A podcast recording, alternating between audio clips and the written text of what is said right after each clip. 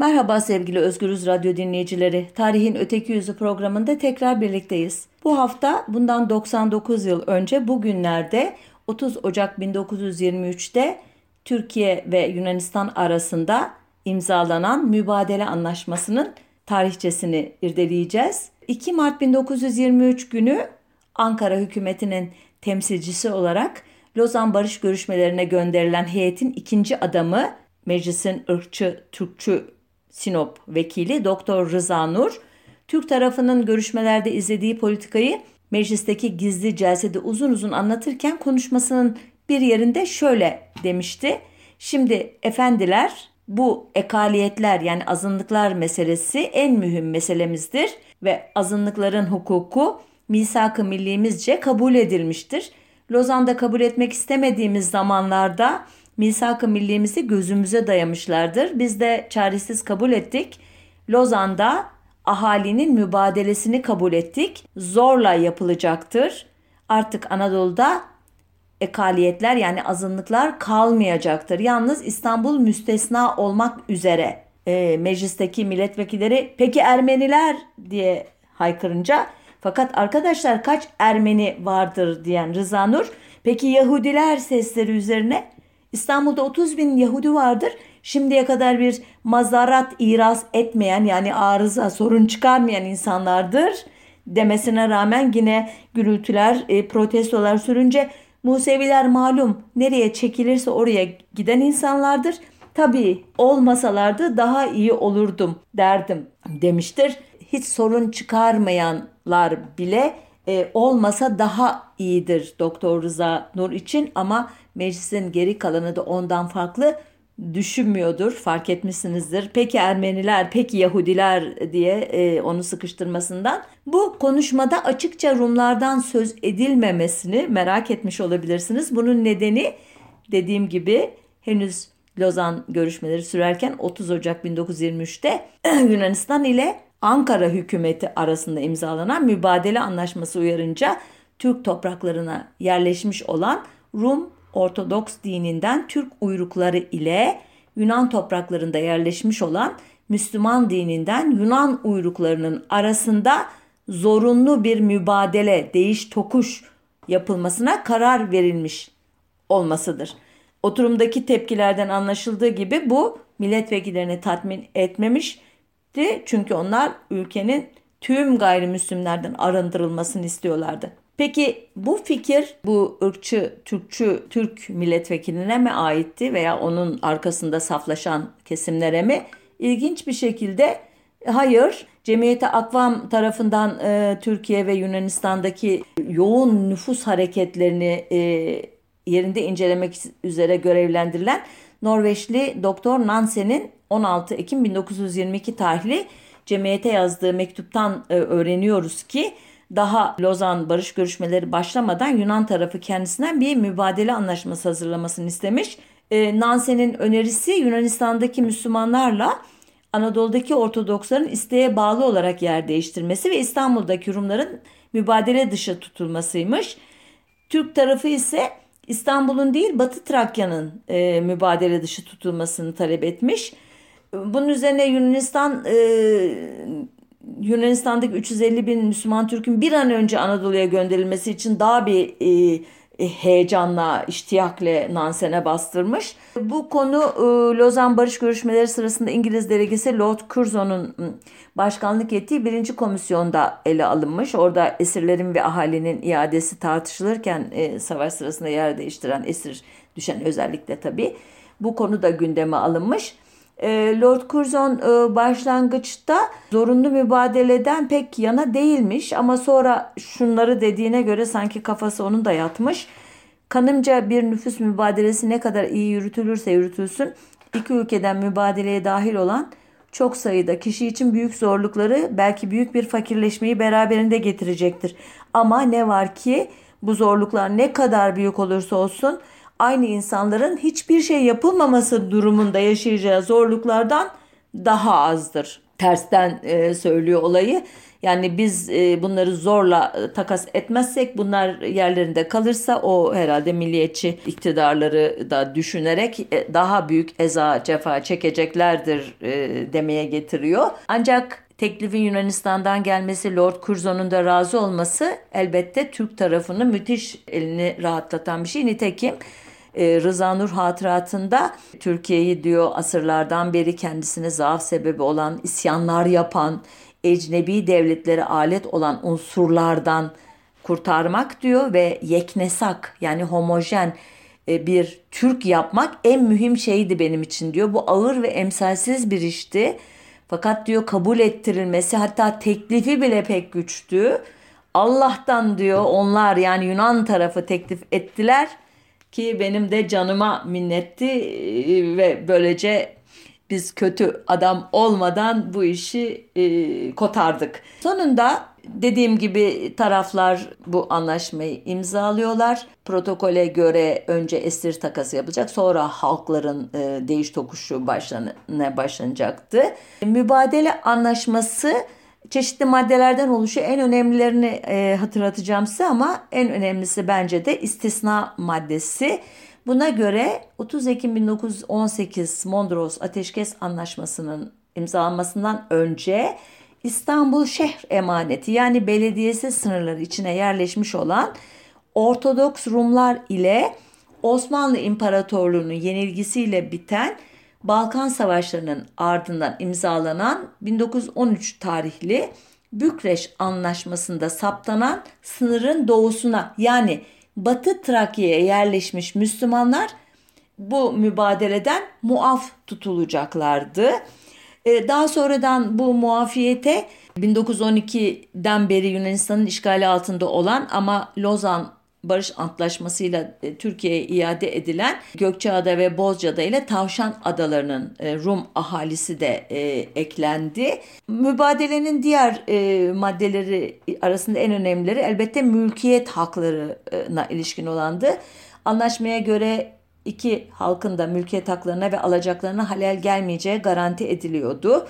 Mübadeleler taşınır mallarını götürebilecekler. Gittikleri yerde taşınmaz mallarının eş değeri kadar mülk kendilerine verilecekti. Arada bir fark oluşması durumunda bu fark nakdi olarak ödenecekti.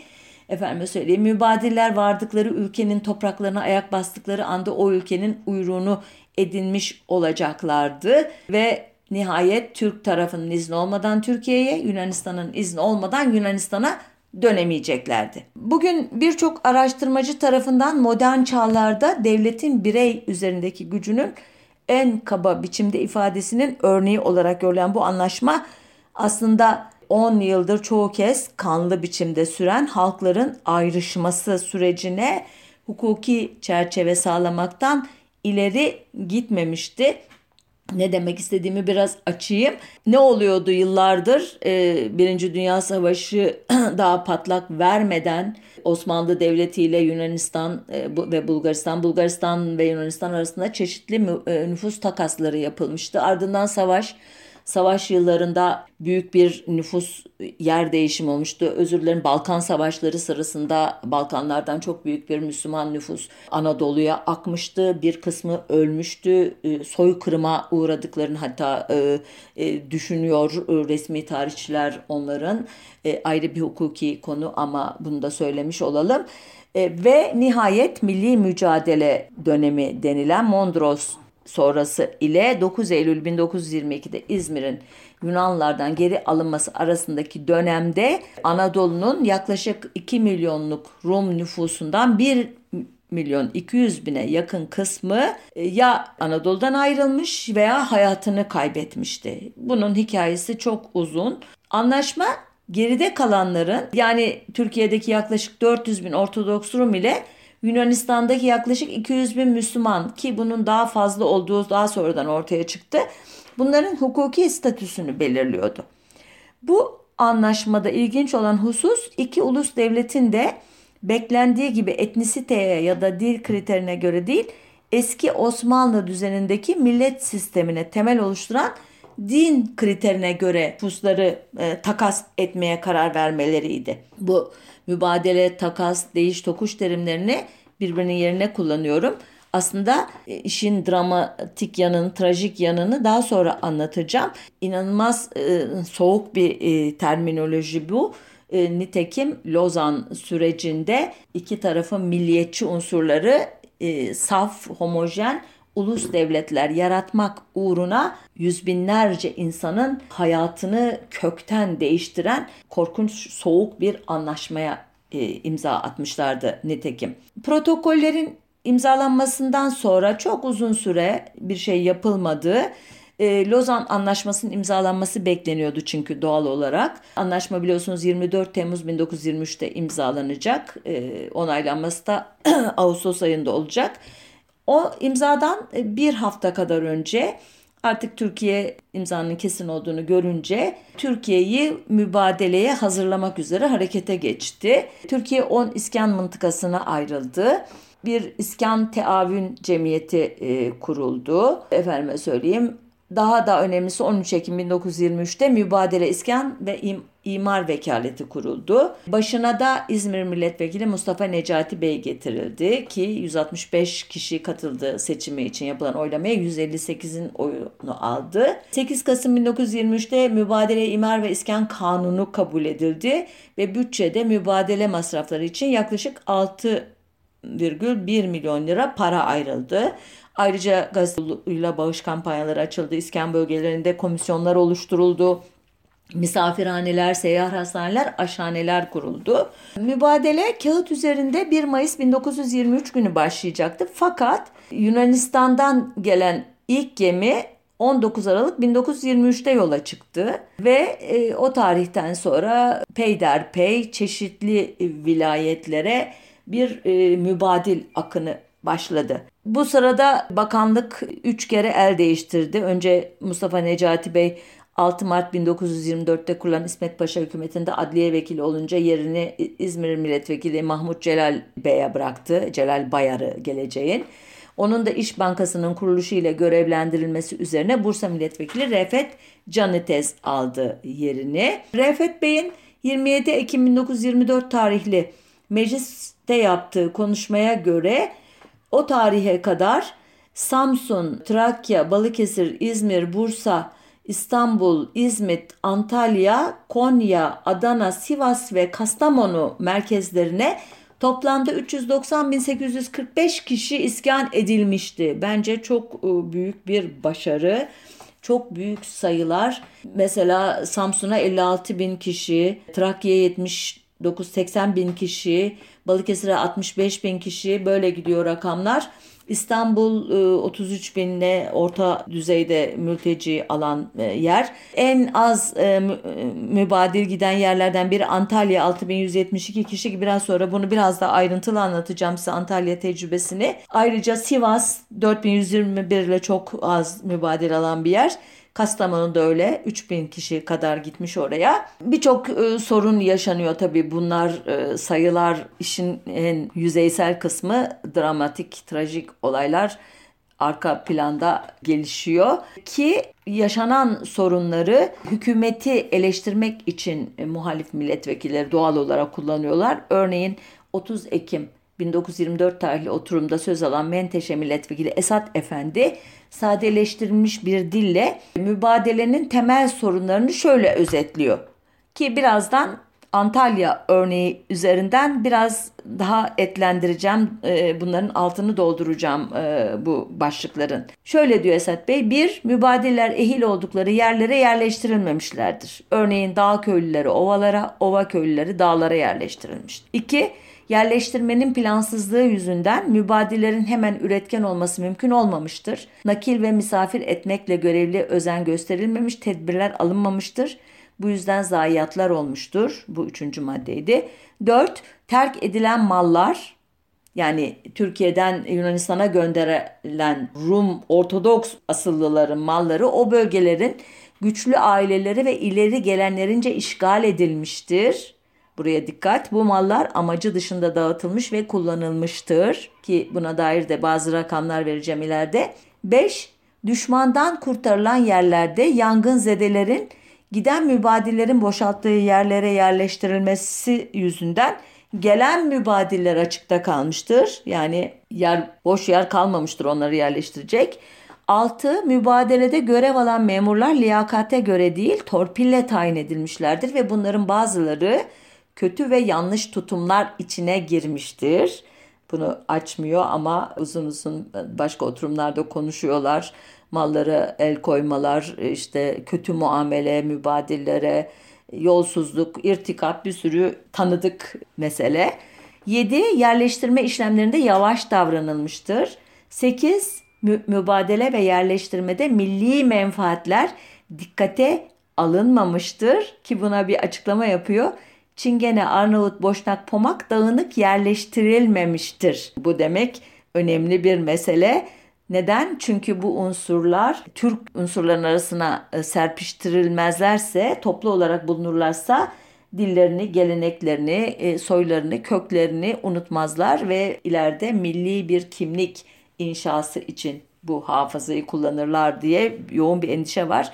Bunu e, böyle bir parantez açtım. Biraz sonra bir örnek de vereceğim bu kafa yapısına dair.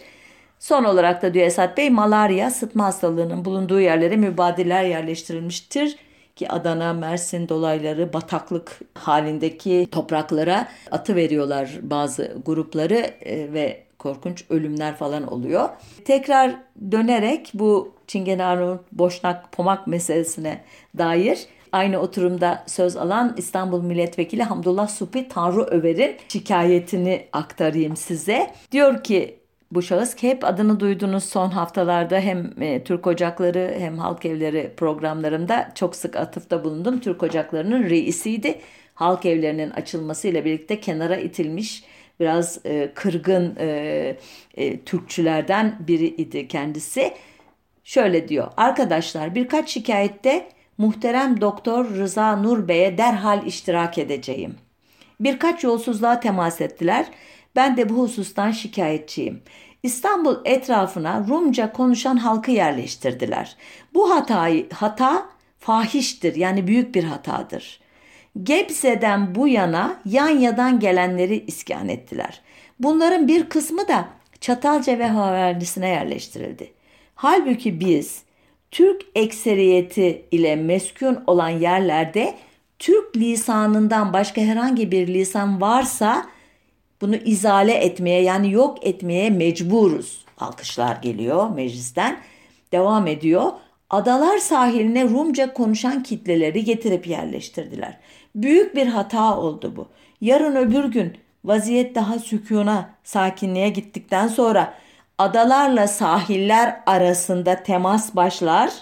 Rumca konuşanlarla Rum adaları arasındaki kitleler temasa gelirse bu yabancı lisanı boğmanın imkanı kalmaz. Benzer bir şikayet 5 Kasım 1924 tarihli oturumda söz alan Karesi yani Balıkesir milletvekili Ali Şuri Bey'den de gelmiş. Diyor ki o da efendim Edremit'in Zeytinler Karyesi 568 hanedir ve bu hanelerden 200'ü ahali kadime yani eski yerleşik ahaliden olup Bulgarca konuşan Pomak Türküdür. Bunların diyor tayin edemediğim, ölçemediğim miktarı da Arapça, özür dilerim Arnavutça, Boşnakça konuşuyor. Sahildeki kısımların ahalisinde milli raks yerine polka, milli çalgı yerine mandolin, gayda, milli lisan yerine Arnavutça, Boşnakça hakimdir. Bu da mı tahsisat meselesidir diye çıkışıyor iktidara. Anlayacağınız en dertli oldukları kes konu sıtmaya ya açık yerlere yerleştirme, ovalı, dağlığa, dağlı, ovaya yerleştirmeden ziyade bu grupların topluca belli yerlere iskan edilmesi ve milli kimliklerinin diri kalmasından e, korkulması. Haftalarca süren tartışmalara hazırlanan onlarca sayfalık protokole, yüzlerce sayfalık yönetmeliğe rağmen mübadelenin nasıl yürütüldüğüne dair bir fikir vermek adına en az mübadil getirilen bölgelerden biri olduğu için ve aynı zamanda hem ahalisinin ön yargılarının daha düşük olduğu, daha liberal e, olduğu, hem gerek toprak gerek e, e, başka zenginlikleri açısından paylaşıma daha açık olması beklendiği için Antalya örneğini biraz daha yakından incelemek istiyorum. 7000 civarında bir mübadil almıştı Antalya ve daha önce adlarını saydığım merkezlerden kat kat daha hafif bir yük binmişti omuzlarına. Biraz sonra anlatacağım e, hikayede böyle olmadığını siz de göreceksiniz. Bu konuda benim özel çalışmam yok elbette. Mural Murat Koral Türk bu konuda çok e, güzel bir makale yazmıştı. Ondan yararlanarak anlatacağım e, size Antalya pratiğini. Künyesinde vereyim makalesinin Murat Koral Türk'ün Türk-Yunan Nüfus Mübadelesi ve Antalya Toplumsal Tarih sayı 285 Eylül 2017 sayfa 44-53. Çok güzel bir makale bu. E, arşiv belgelerinden yararlanarak yapılmış. Koral Türk'e göre aslında mübadele anlaşmasının imzalanmasına yaklaşık bir yıl önce 18 Eylül 1922 tarihinde ki bu tarih 9 Eylül 1922'de İzmir'in geri alındığını, istirdatının yapıldığını e, düşünürsek milli mücadelenin artık bittiği, zaferin e, Ankara ordularınca kazanıldığının artık e, ortaya çıktığı bir tarihten yaklaşık 11 gün sonra. Antalya Rumları sürgün emri almışlar. Buna göre 17 yaşın üstündeki erkekler kara yoluyla Anadolu'nun iç kesimlerine gönderilecek, geri kalan kadın ve çocuklar Antalya iskelesinden adalara sürgün edileceklermiş. Bu emrin neticesinde de Rum erkekler jandarma eşliğinde Antalya'dan ayrılmışlar. Kadınlar ise resmi makamların beraberinde götürmek için müsaade ettiği eşyalarını hazırlamaya koyulmuşlar. Başlangıçta Rumlara her şeylerini götürebilecekleri söylenmesine rağmen İzmir kumandanı sakallı Nurettin Paşa'dan gelen emir üzerine altın ve mücevherlerini yurt dışına çıkarmaları yasaklanmış. Diyeceksiniz ki İzmir kumandanının ne alakası var Antalya Rumlarıyla? O havaliden o sorumlu kendisi biliyorsunuz çok kötü ünü olan bir paşa. Koçgiri ayaklanmasını kanlı bir şekilde bastıran, İzmir'in geri alınmasından sonra Rum metropoliti Hristostomos'u linç ettiren, daha sonra itaatçı karşıtı e, Kemalist hareket eleştirmeni gazeteci Ali Kemal'i İzmit'te linç ettiren sakallı Nurettin Paşa çok ünlü biri bu havaliyi de Rumlardan temizlemek için bir plan yapmış kafasına göre. Daha ortada mübadele anlaşması falan yokken tekrar altını çiziyorum.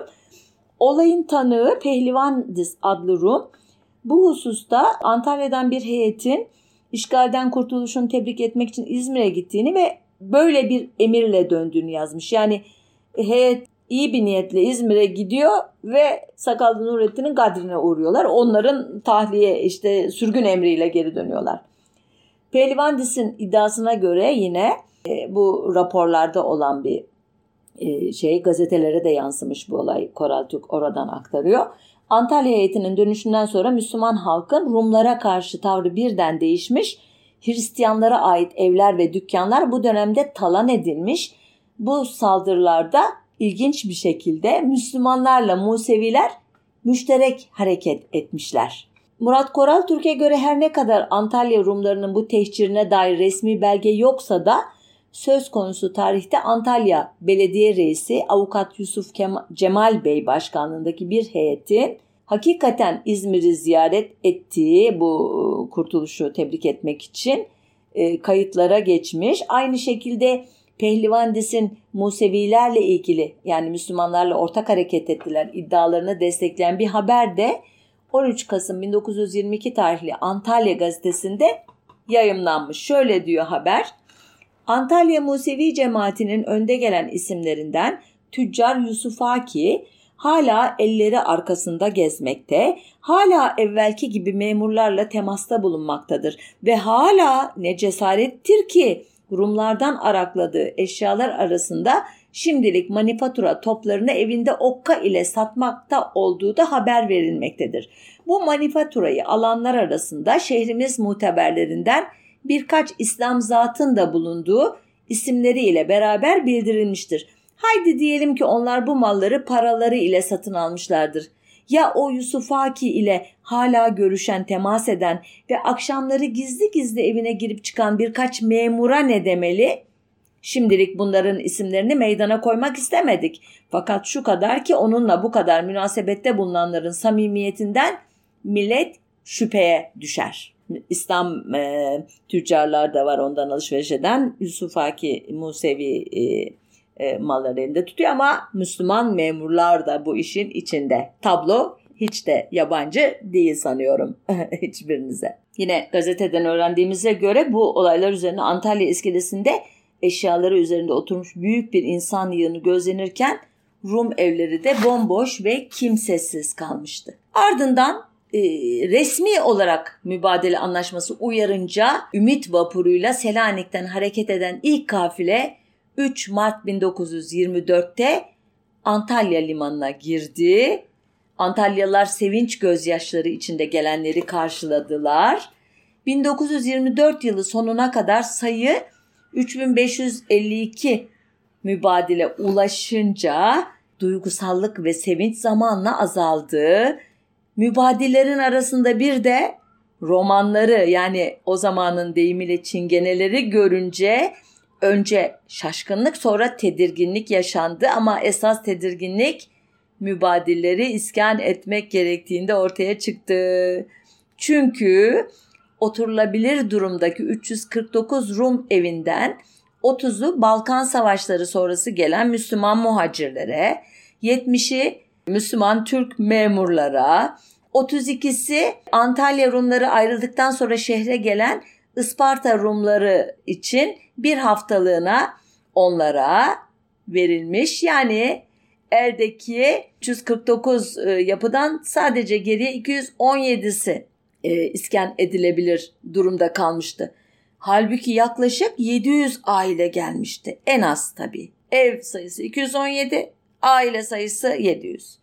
Bu durum elbette Antalya'daki ev fiyatlarını ve kiraları arttırdı.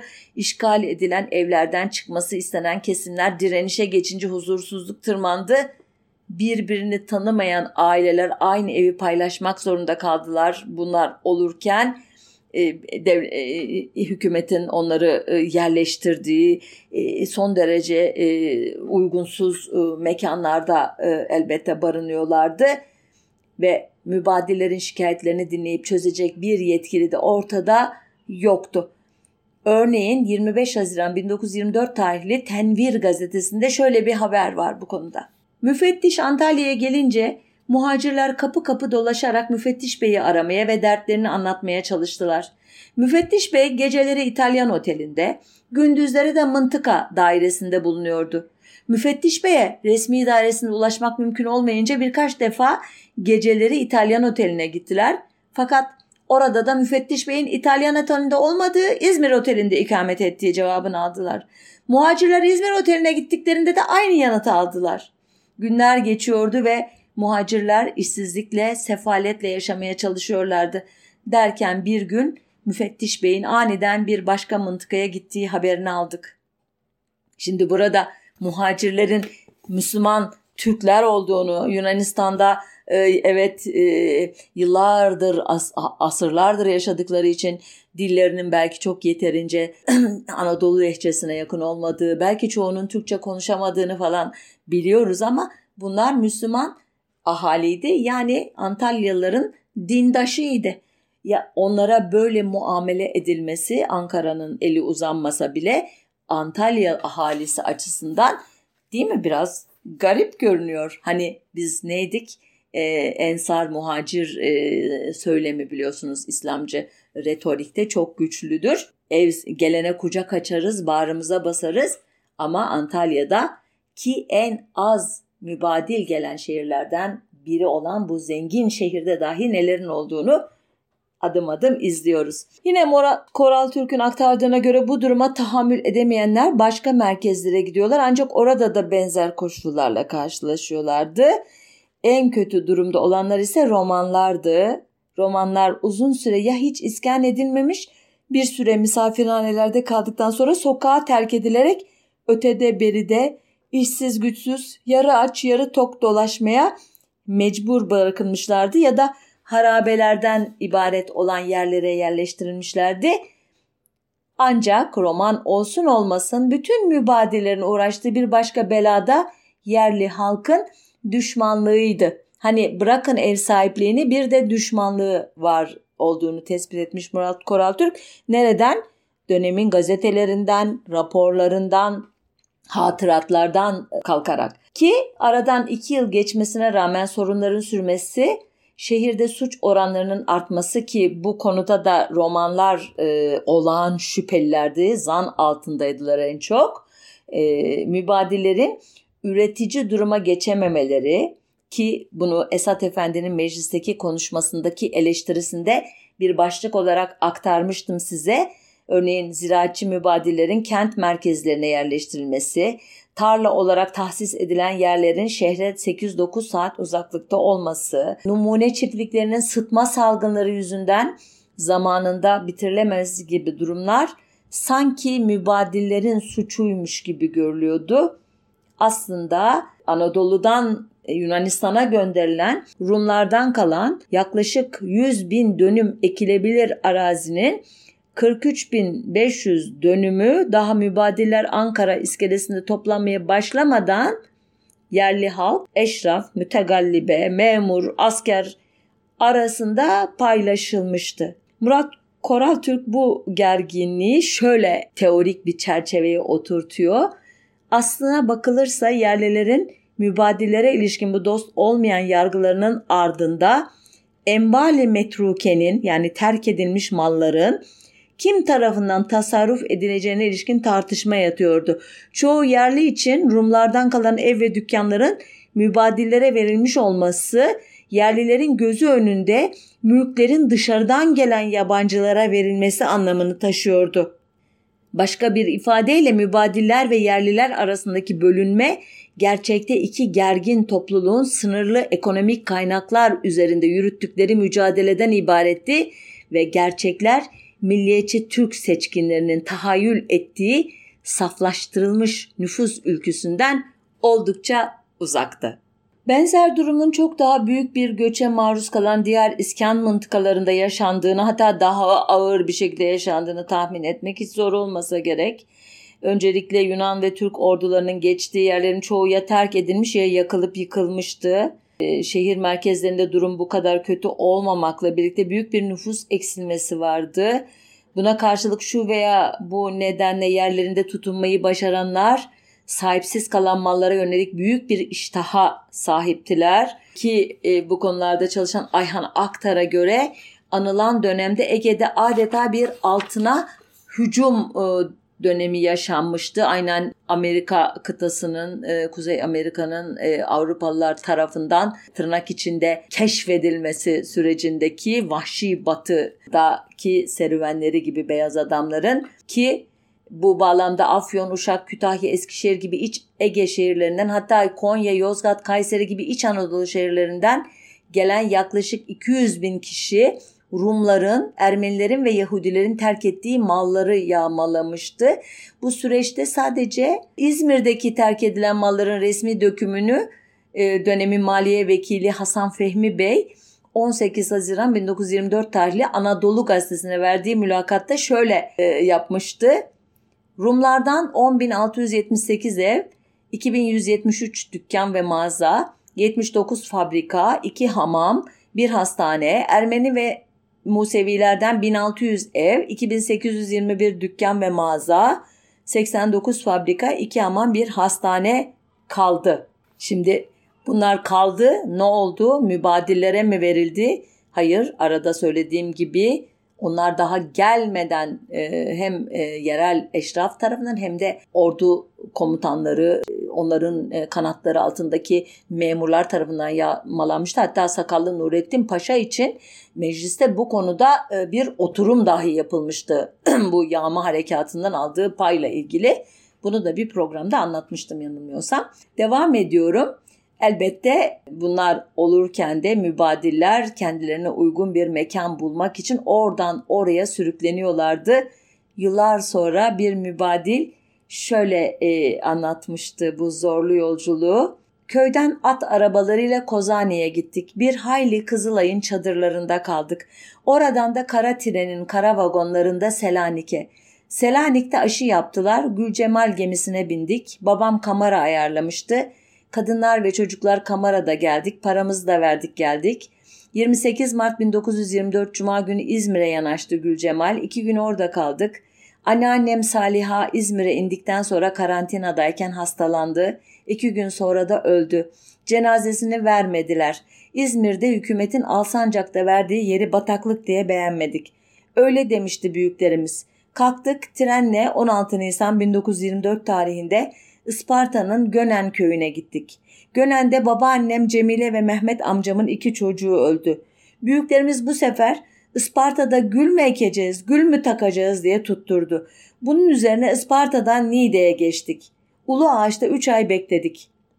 Bir kısmımız Niğde'nin Yeşilburç köyünde kaldı. Bir kısmımız Aydın'ın Mursallı köyüne giderken bir kısmımız da Bursa Başköy'e gitti.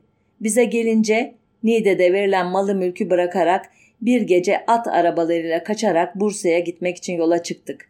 Ama Eskişehir'de kaldık. Şimdi bu hikaye başından sonuna kadar mübadillerin yaşadıklarının çok sade dille dramatikleştirilmeden en ufak bir duygusal katkı yapılmadan e, nesnel bir şekilde anlatımı ama bu satır aralarındaki trajedileri herhalde hissedebilmişsinizdir sevgili dinleyiciler.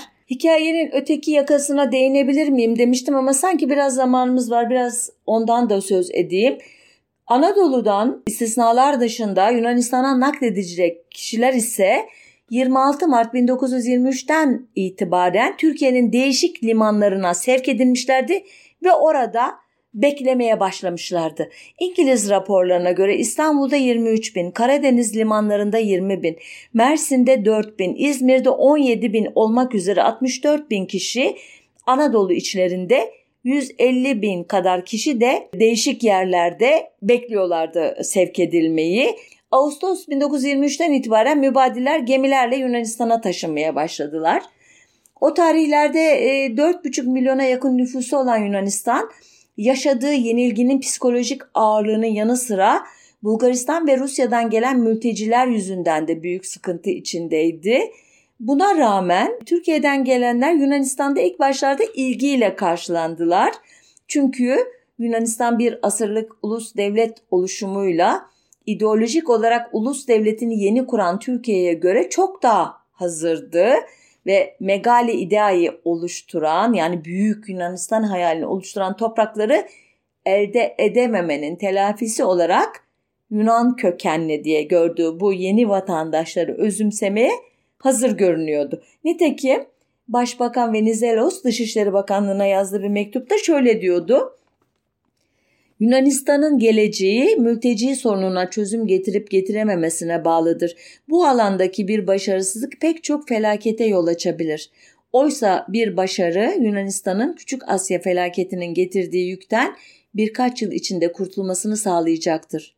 Büyük Yunanistan'ın yıkılmasından sonra ülkemizin sınırlarını ancak Makedonya ve Batı Trakya'yı yalnız siyasi değil etnik bakımdan da Yunan toprağı yaparak güçlendirebiliriz. Aynı kafalar farkındaysanız. Sürekli halkları homojenleştirerek oradan güç devşireceğini düşünüyor. O sırada insanlar neler düşünüyor? Perişan mı? Ee, hatıralarını, malını, mülkünü bir yana bırak. Yaşadığı evin etrafındaki doğayı, börtüsünü, böceğini, havasını, suyunu, anısını, fotoğrafını, komşusunu, sevgilisini, her şeyini bırakmış gelmiş onun için onlar önemli değil. Aman ne güzel homojen olduk. Sonuçta bu e, Milletler Cemiyeti de Yunanistan'a yardım ediyor. Onlar çünkü küçük devlet ama e, daha fazla insan e, gelecek onlara diye düşünüldüğü için. Halbuki o kadar olmayacak sonuçta. E, 29 Eylül 1923'te e, bir mültecileri yerleştirme teşkilatı kuruluyor ve Kuzey Yunanistan'a bu mübadilleri yerleştirdikten sonra bu yeni yerleşimlerinin başına NEA, yeni anlamına gelen NEA eki konularak işte eski yerleşimlerin Anadolu'daki geldikleri yerlerin adını koyarak e, artık oralarda hayat kurmaya başlıyorlar. Bu yerleşim yerlerinin sayısı 2000'e yaklaşıyor. Mesela örnek vereyim. Nea Simirni yani Yeni İzmir. İzmirlilerin yerleştiği yerin adı. Nea İkonya, Yeni Konya. Nea Philadelphia, Yeni Alaşehir. Nea Halkodino, Yeni Kadıköy. Kaiser, Kaiseriyani, ona yeni dememişler. Neo Kaiseriyani.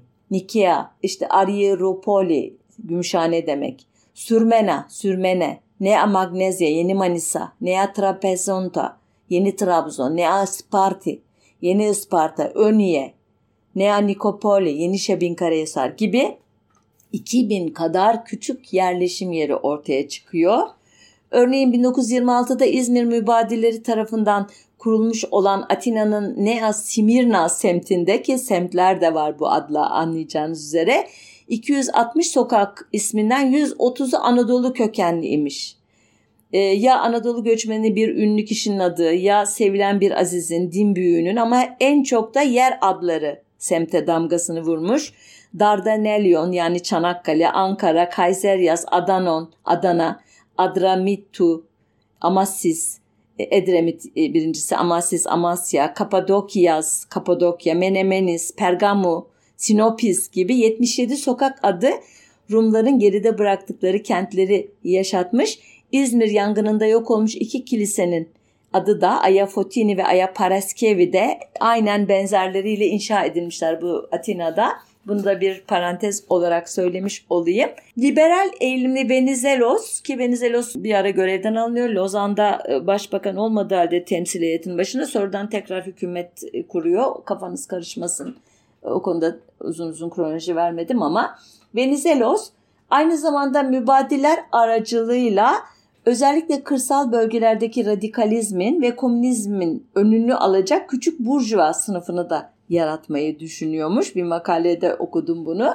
Bu bağlamda mübadillerin %46'sı kırsal bölgelere yerleştirilirken mübadillere ayrılan bütçenin %86'sı bu kesimlere harcanmış. Bu kırsal bölgedeki kesimlere. E, şehirlere yerleştirenler ise %54'te mübadil olarak bütçenin de %14'ünü almışlar. Yani daha fazla oransal olarak ama çok çok az bir para harcanıyor şehirlere yerleşenlere. Ve Yunan ekonomisinin mübadeleden sonra 7 yılda 7 kat büyümesinde, işlenmiş toprak miktarının ikiye katlanmasında, 5 yıl içinde tarım ürünlerinde %330'luk artış olmasında Türkiye'den giden kesimlerin önemli payı olduğu kabul ediliyor bugün e, araştırmacılarca ki bu Türkiye'dekinin tam tersi fark etmişsinizdir. Çünkü Türkiye'de e, bir türlü bu e, yerleştirme işi, bütçelendirme işi yapılamadığı için mübadiller başı e, kafası kesik tavuk gibi oradan oraya sürükleniyorlar. Yeteneklerine uygun alanlara yerleştirilmiyorlar. Zeytinci dağ, dağdaki bağ efendime söyleyeyim yerleştiriliyor ve hiçbir becerilerini ekonomik açıdan üretken hale getiremiyorlar. Ki Yunanistan'ın durumunun ne kadar e, geliştiğini 1930'da mübadeleden yani 6 yıl sonra Makedonya'nın kırsal bölgelerini ziyaret eden Fransız profesör Jacques Ansel şöyle e, anlatmış. Boş arazilerin veya insan sağlığına zararlı bataklıkların ortasında toprak ve sazdan yapılma mezbelelerden ibaret olan Türk köylerinin yerini artık kocaman neşeli köyler alıyor. Nereye baksan mısırlar, tütün tarlaları, sebzelikler, çiçek bahçeleri, bağlar. Ne büyük mucize. Yunanistanlı araştırmacılara göre de mübadiller yanlarında 25 ila 56 milyon sterlin değerinde taşınabilir mal getirebilmişler. Bunlardan şehirlere yerleşenler küçük de olsa fabrikalar, atölyeler kurmuşlar ucuz ve vasıflı iş gücünün özellikle kadın mübadillerin tekstil alanındaki katkısıyla Yunanistan sanayi canlanmış ki Milletler Cemiyeti tarafından 1926 yılında yapılan bir araştırmaya göre Atina Ticaret Odası'nın 7000 üyesinden 1000'i mübadillerden oluşuyormuş. Bu oran Pire Ticaret Odası'nda daha da fazla imiş. Mübadillerin e, Yunanistan'a yaptığı katkılardan biri de kültürel yaşamda mübadillerin gelmesiyle heykel, resim ve oymacılıkta Bizans gelenekleri Yunanistan'da canlanmış. Ayrıca rebetika ya da rembetiko denilen özel müzik türü ortaya çıkmış. Son olarak Anadolu'dan gelen oy verme yaşındaki 300 bin erkek kendilerine Küçük Asya felaketini yaşatan monarşiye karşı liberal Venizelos yanlısı duygularla 1932 yılına kadarki seçimlerinde kaderini belirlemişler. Sonuçta e, olumlu bir tablo var gibi görünüyor Yunanistan'da. Ancak onlar da büyük sorunlar yaşamışlar. Başlangıçta yeni gelenleri coşkuyla karşılayan halkın mübadelelere karşı tavrı kısa sürede değişmiş. Özellikle onlara büyük paralar ayrılınca bütçeden. Yeni gelenlerin ezici çoğunluğu Türkçe veya en az Türkçe kadar Yunanlılara yabancı olan Pontus Rumcası Romeika konuştuğu halde yani yabancı olmalarına rağmen devletin ilgisine yerlilerden daha fazla mazhar olmaları hissiyle sürtüşmeler artmış.